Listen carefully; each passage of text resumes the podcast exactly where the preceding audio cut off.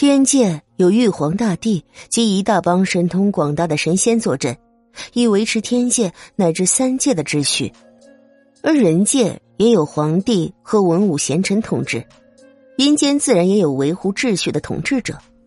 而这里，我们来看看统治阴间的最重要的五尊大神：第一，东岳大帝；二，太乙救苦天尊；三，后土娘娘；四，丰都大帝；五，地藏王菩萨。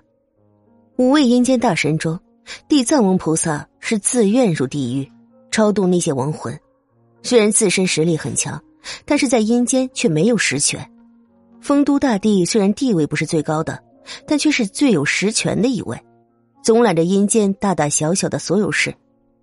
后土娘娘地位尊崇，负责轮回，乃是天道最核心的部分。太乙救苦天尊掌救度，和地藏王菩萨有点类似。最后就是东岳大神，阴间的最高执掌者。